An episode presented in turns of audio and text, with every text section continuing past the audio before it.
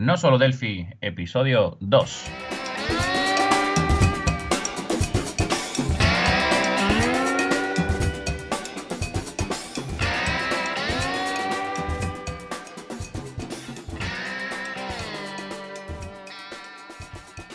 Bienvenidos a nosolodelphi.com, el podcast, el programa donde hablamos entre otras cosas de Delphi.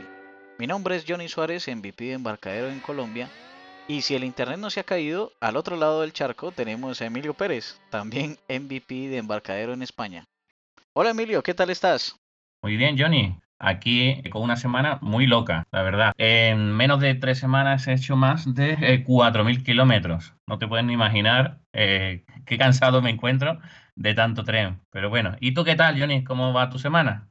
Bueno, mi semana sí ha sido más, un poco más normal. Eh, la única novedad es que hoy he estado sin agua en la casa. pero, pero de resto todo de maravilla. Eh, esta semana tuvimos pues el Coderrash y pues ya hablaremos más tarde de él, ¿no? Sí, sí, claro. La verdad que, que estoy muy contento porque, bueno, el primer podcast ha tenido una, una aceptación pues muy positiva. A la gente le, le está gustando. Y bueno, eh, a ver si seguimos y, y, mostramos pues cosas, cosas interesantes los sí, siguientes. Así es. Sí, yo también he estado muy contento por eso. Eh, ah, hemos tenido bastantes oyentes y bastantes comentarios, según, según tengo entendido, ¿no? Sí, sí, sí. Hemos tenido muchísima, muchísima aceptación y además, pues mucha gente escribiendo, que, que es interesante, ¿verdad? Porque es el primer episodio solo, fue solo el primero. Vamos por, por el segundo. A ver si llegamos a, a, los 100. Sí, así es. No, yo también estuve muy sorprendido por, por la misma por la misma razón. Bueno, Emilio, eh, no sé, eh, estuviste viajando, eh, supe que estuviste viajando y todo eso, pero alcanzaste a ver algo de los eh, del episodio de los sí, He visto algunos sobre FireMonkey, he visto algunos sobre VCL. Eh, además, existe una página que, que, lo puedes volver a ver, en todos ellos, ¿vale? Así es, ¿no? Y aquí en no solo delphi.com estuvimos eh, haciéndole seguimiento muy de cerca al, al Coderrack. Y pues nos encontramos con unas buenas presentaciones, como siempre, pues unas más animadas que otras. Pero sin embargo, los temas de un muy buen nivel técnico y y pues ya vamos a ver esta noticia pues más amplia en la siguiente sección. Perfecto, Johnny. Pues vamos a la sección noticias. Bueno, Johnny, ¿qué noticias traemos para esta semana? ¿Qué tenemos? Bueno, este 7 de noviembre lanzaron una nueva versión de un set de componentes gratuitos eh, allí en, GitHub. Es, es un conjunto que me pareció muy interesante sobre todo por la utilidad. Entonces, por ejemplo, tenemos el TFMX QR Code, que sirve para crear códigos QR con nuestro propio formato o, y nuestro icono, así como, como el QR que tiene WhatsApp, por ejemplo. Uy, qué, interesante, ¿no? O sea, puedes crear tu propio QR, ¿no? Exacto, sí. El QR con una URL, por ejemplo, y te genera ese, ese QR, ¿no? O, por ejemplo, unos contactos y te genera un, un QR a partir de esos contactos. Que, Qué interesante. ¿Qué más tiene? Tenemos, por ejemplo, el FMX Touch, que lo que hace es utilizar la API de, de Android como para mostrar el mensaje con ventana emergente de Android. Pues es algo muy sencillo, pero también te lo, te lo llevan, digamos, a Windows, en cualquier plataforma, te, te, funciona igual. Madre mía, qué chulo. Eh, qué están bonito. haciendo bastantes componentes que trabajan sobre FMX, sobre todo. Están saliendo cosas muy, muy interesantes, ¿no? Sobre Android. Eh, está el FMX Gesture Password, que es como para crear un pin por medio de gestos, eh, así como cuando uno inicia el teléfono. Sí, cuando está bloqueado para desbloquearlo, eh, los gestos que, que se ponen. Como el 3 en raya, ¿no? El 3 en raya. Exacto, sí. Los, los, gestos. Ajá, mira. para, para, para, colocarlo pues en nuestra aplicación. Y, y está, por ejemplo, el FMX Rating Bar, que es para colocar, por ejemplo, calificaciones, por ejemplo, artículos o, o comentarios que tengamos en nuestra propia aplicación con estrellas. De estrellas de 1 a 5. Ajá.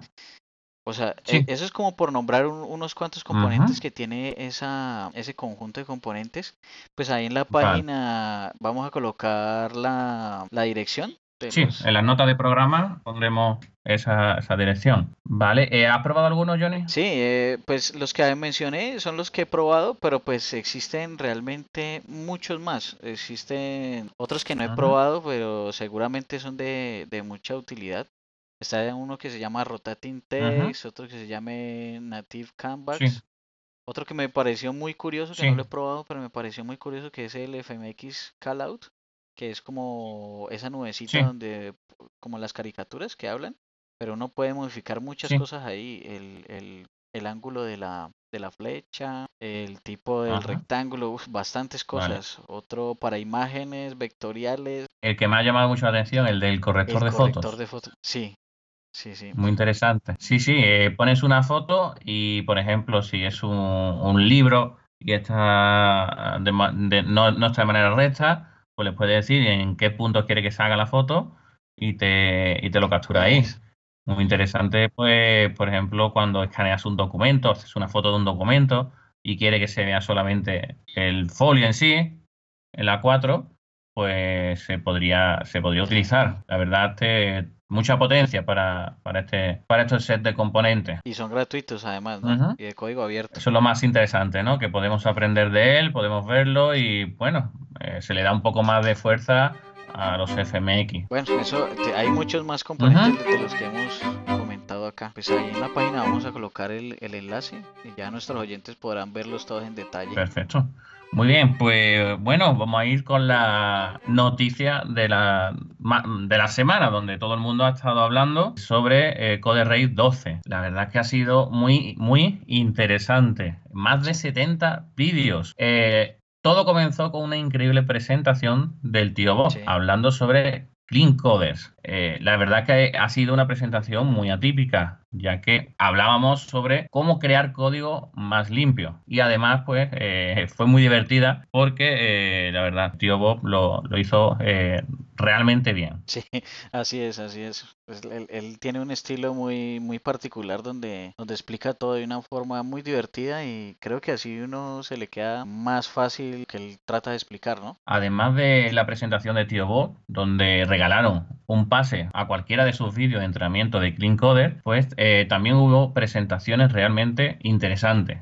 Por ejemplo, la modernización de las aplicaciones VCL. Además de estas presentaciones, también hubo una sobre Fixing Sign. Es una herramienta que sirve para auditar nuestro código fuente. De hecho, creo, Johnny, que tienes un artículo sobre ello en Puro Delphi, ¿verdad? Sí, ahí en Puro Delphi hice un artículo sobre ese tema, coloqué eh, cómo se utiliza, eh, hice incluso un video, pues hace, hace algunos meses lo hice, pero pues ya a estas alturas el Fixing Sign ya lo han mejorado, ya han hecho más, más, más auditorías incluso. Entonces, pero para que los oyentes puedan saber un poquito más sobre Fixing Sign, para qué información te da. Sí, ¿qué es eso de auditar código fuente? ¿Qué significa? Eh, ¿Qué te da? ¿Qué te dice? A ver, por ejemplo, el Fixing Sign tiene auditoría en cuanto a convenciones, precauciones y optimización. ¿Sí? Por ejemplo, ¿qué significa eso? Cuando uno escribe procedimientos muy largos, puede con el phishing sign decirle, por ejemplo, ah, es que los procedimientos no pueden ser más largos de 20 líneas de código, por ejemplo. Sí, es una buena práctica. Exacto, eso es una buena práctica. es, el Fixing Sign sirve como para hacer bien las cosas, como para que todo quede mejor hecho. O cuando, por ejemplo, tenemos un width que está dentro de otro width y otro width y tenemos esto eh, width ramificados, entonces él también pues te avisa que esos WIT pueden ser peligrosos. Claro, un WIT de por sí es peligroso, así que... Ahora anidado peor, ¿no? sí, anidado peor. Exacto, o cuando uno tiene, por ejemplo, un format, eh, en un format tiene las S, el porcentaje S o porcentaje D y resulta que al otro lado le está enviando es un string en lugar de un, de un número, entonces él también te avisa sobre eso. O sea, todo ese tipo de cosas. Tiene bastantes, bastantes validaciones el Fixing Sign. Es muy bueno. Ajá, interesante. O sea que eso relacionado con Clean Coder estaría muy, muy de la mano, ¿no? Sí, muy de la mano. Perfecto. Bien, pues además también hubo más presentaciones en el Coder Raid 12, como por ejemplo animaciones sobre FMX. También como eh, ver en Linux FMX con FMX por, X, eh, por Linux eh, con CrossVCL, de la mano de Eugene Krukov. Espero haberlo dicho bien y que me eh, perdone si no, si no he dicho correctamente. también hubo una... No, sí, yo tampoco ah, sabría. tampoco sabría, ¿verdad? Tampoco sabría cómo, cómo decirlo, ¿no? Bueno, también hubo una presentación sobre inteligencia artificial impresionante. Eh, cómo está este, este mundo eh, funcionando. Hoy en día, pues se está haciendo muchísimas cosas, muchísimos avances sobre inteligencia artificial, la verdad. Cuando, cuando yo estudié inteligencia artificial en su momento, pues todo eran redes neuronales y todo era aprender aprender. Y, ahora mismo parece ser que ya, que ya han aprendido, ¿no? Así, así es. Eh, también hay más, más vídeos por ejemplo, ¿qué más podemos ver? Por ejemplo, trabajando con bibliotecas Linux en Delphi, de la mano de Craig eh, Chapman, microservicios con RAS Server, muy, muy, muy interesante. Eh, desde nuestro punto de vista, por lo menos el mío, eh, RAS se me, va, un poco de, las manos, pero es impresionante cómo funciona, es impresionante la carga que soporta y para proyectos de gran envergadura pues RAS Server va genial. Eh, más, eh, más vídeo, por ejemplo, pues creando groupers a partir de JSON. Eh, todo el mundo ya me ha comentado, me han preguntado por foro, me han preguntado por Facebook, etcétera, el tema de me llega un JSON, ¿qué hago con él, no? Pues de la mano de Andrew Sopsoft, espero también decirlo bien, cómo crear un wrapper, un envoltorio, ¿de acuerdo? Sí, eh, donde a partir de un JSON nos llega un JSON, eh, un texto plano, eh, con un formato especial, y podemos crear clases de Delphi a través de, ellos. En, fin, más de 70 presentaciones con muchísimo conocimiento que podemos ver la, su repetición dentro de la web de Embarcadero Academy. Vamos a dejar en el enlace del programa eh, toda eh, esta información, es decir, eh, qué vídeo hemos visto interesante, el enlace y demás. ¿De acuerdo, Johnny? Sí, sí, sí, de acuerdo. anotar ahí en lo del Wrappers que, que Andrew Sop, lo que hizo fue como un programa que lo que hace es interpretar el JSON para volverlo clase, o sea, tal cual como lo explicaste ahora. Pero entonces por medio como de un software que él mismo hizo, es bastante interesante, bastante fácil de usar, ¿no? Sí, normalmente lo que hacemos es escribir la clase y del JSON lo, pasamos a, dicha clase. Ya con esta herramienta, pues nos facilita mucho más, mucho más la vida. Bueno, ahora seguimos con la sección del tema de la semana, ¿no? Muy bien. Eh, esta semana eh, hemos decidido eh, hablar, pues, digamos, de los comienzos de nuestro entorno, de nuestro entorno de desarrollo Delphi. De, vamos a hablar de VCL. El tema de esta semana será VCL, Visual Component Library. ¿Por qué hemos decidido esto? Pues eh, lo hemos decidido sobre todo porque el comienzo eh, de Delphi, hace ya pues muchos años, pues era este. En cuanto sacó VCL salió Embarcadero Delphi. Antes era Turbo Pascal y en cuanto hicieron el set de componentes, eh, no sé si era el 95, el 96, por esa fecha, pues eh, apareció, eh, ya le pusieron el nombre de Delphi. también, bueno, como tip, ¿vale? Delphi viene de Delfos, un dios, ¿vale? Y viene del oráculo de Delphi. ahí viene Delphi. Por eso le pusieron Delphi, porque era una, tenía un conjunto, una, un set de componentes capaces de conectarse a una base de datos muy, muy importante en aquella época y que sigue siendo importante, que es Oracle. Y de ahí viene Delphi, el Delfos de, Oracle, ¿no? Y de ahí viene el nombre. Bueno, pues un poquito de, de cultura si, si, me he equivocado, pues disculpa, disculpadme, pero es la, ah, es la noción que tengo yo, eh, lo que yo aprendí en su, en su momento. Y bueno, entonces cuéntame un poco, Johnny, esto de VCL, ¿qué es? ¿Qué, qué es realmente? Porque todo el mundo VCL o FarmMonkey, VCL, ¿qué, ¿qué, crea un proyecto, no? Pues dime un poco, ¿qué es eso de, de VCL? Bueno, VCL eh, es, es, es la biblioteca visual de, de Delphi, prácticamente como lo, lo mencionaste ahora donde pues no hay que olvidar que Delphi es en últimas un, un RAT, un IDE, un IDE de, lenguaje que es, el lenguaje es Pascal. Y BSL es una, un framework de, donde tenemos un set de componentes que nos sirven para trabajar con Windows. Antes pues nos servía al principio Windows Delphi 2, nos servía solamente para, para eh, Delphi, servía para Windows de 16 bits, luego mejoraron a 32 bits y hoy en día tenemos el de 32 bits o 64 bits. Eh, pues porque hoy en día hay mucha máquina todavía a 32 bits. Entonces BCL compila para las dos arquitecturas. En BCL pues tenemos componentes para Windows, eh, los, los estándares que son digamos el, el, edit, el label, los botones, los radio button.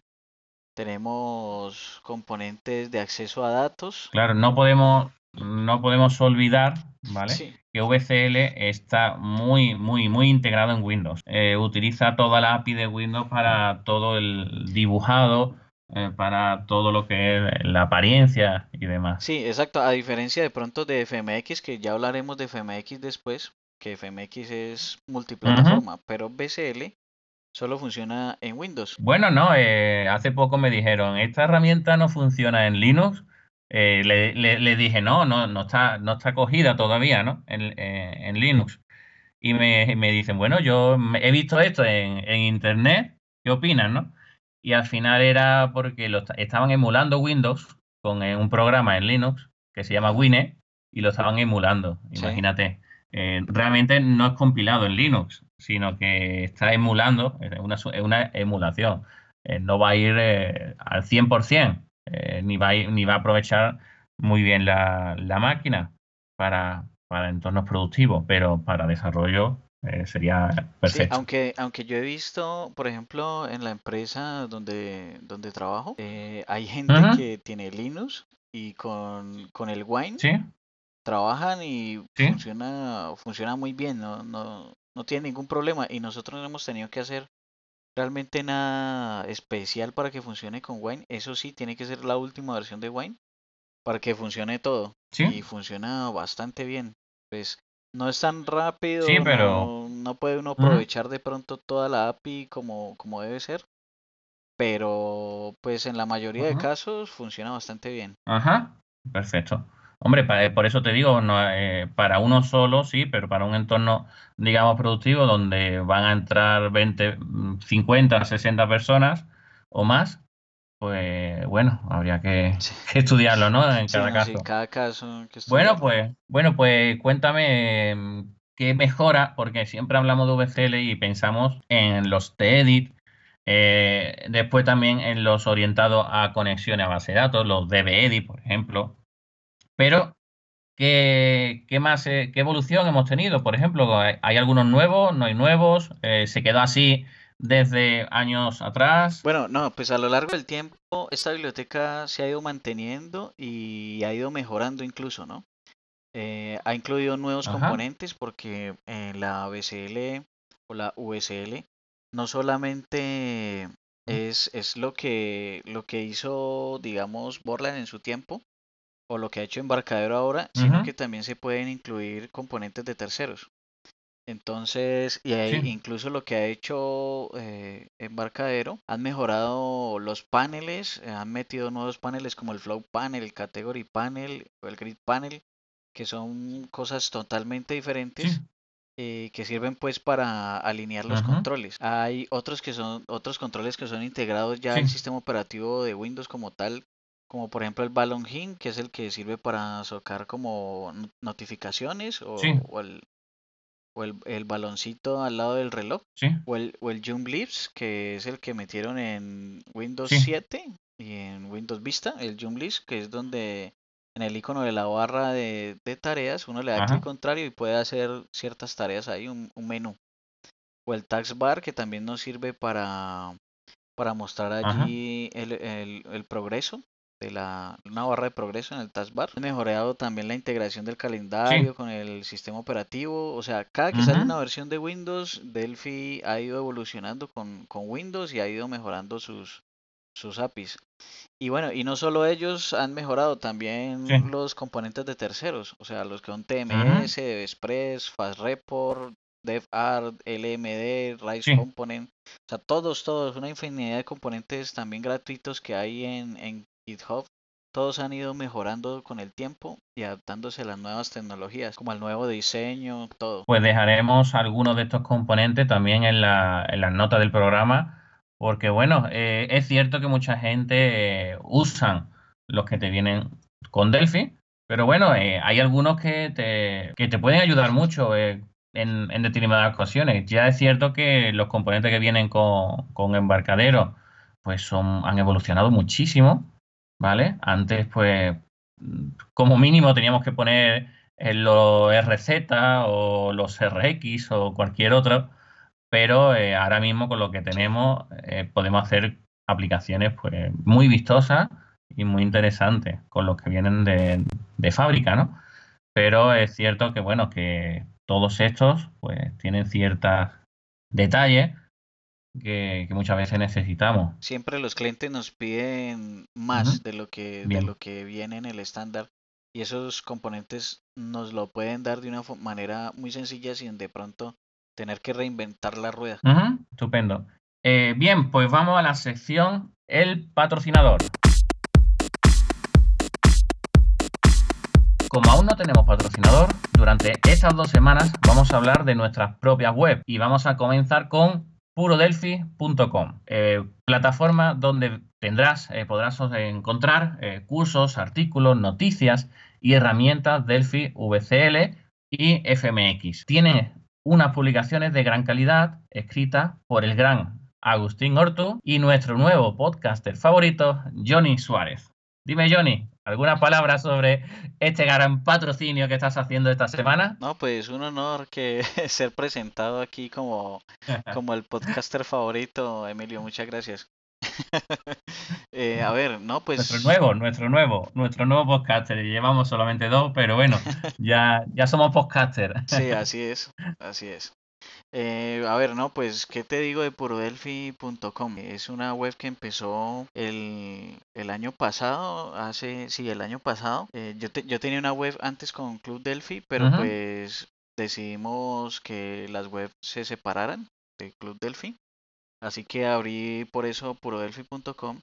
La monté con WordPress y algunos plugins y pues con el con el tiempo le he ido colocando artículos que me han parecido interesantes videos tengo un canal en YouTube donde tiene eh, como 110 suscriptores más o menos eh, con el tiempo también Agustín Ortu eh, me quiso colaborar con algunos artículos. En, en, este momento, pues él está poco atareado con el temas de laborales, pero, pero pues después seguirá haciendo eh, dándole continuidad a los artículos que, que venías queriendo que son de un nivel muy bueno. bueno, no, buenísimo, buenísimo. tienen un nivel grandísimo los, los de Agustín. Sería bueno poder entrevistarlo en un podcast en un día de esto, me gustaría invitarlo. No, invitado eh, tanto Agustín como cualquiera que quiera salir en nuestro, en nuestro podcast. Eh, tenemos dos, dos posibilidades, ¿de acuerdo? Bien, hacemos tema de la semana, por ejemplo, lo que hemos dicho de VCL en esta semana, o eh, una entrevista a alguien del sector eh, que se dedica a temas de desarrollo, eh, que hayan montado una empresa con Delphi, cualquier cosa, bueno, que sea interesante para nuestros oyentes. ¿Vale? Pues tenemos esas dos posibilidades, o, hablar de un tema o una entrevista para no pasarnos de, de, nuestros 15 minutos aproximadamente. Creo que en este podcast nos iremos a lo mejor un poquito más, a ver por dónde recortamos, ¿verdad, Johnny? Pero eh, sí, así es. es cierto, eh, vamos a... Quien quiera, quien quiera venir, solamente nos tiene que escribir y cierto es que, igual que con Agustín, pues vamos a hacer el llamamiento al resto de, personas. Pues eh, ahora vamos con el concurso de la semana. Emilio, ¿quién es el ganador del concurso de la semana pasada? Bien, el ganador ha sido Asiel, ha sido la persona que más rápidamente nos ha escrito que el, project manager eh, de, embarcadero es eh, Marco Cantu, ¿vale? El, product manager de Delphi.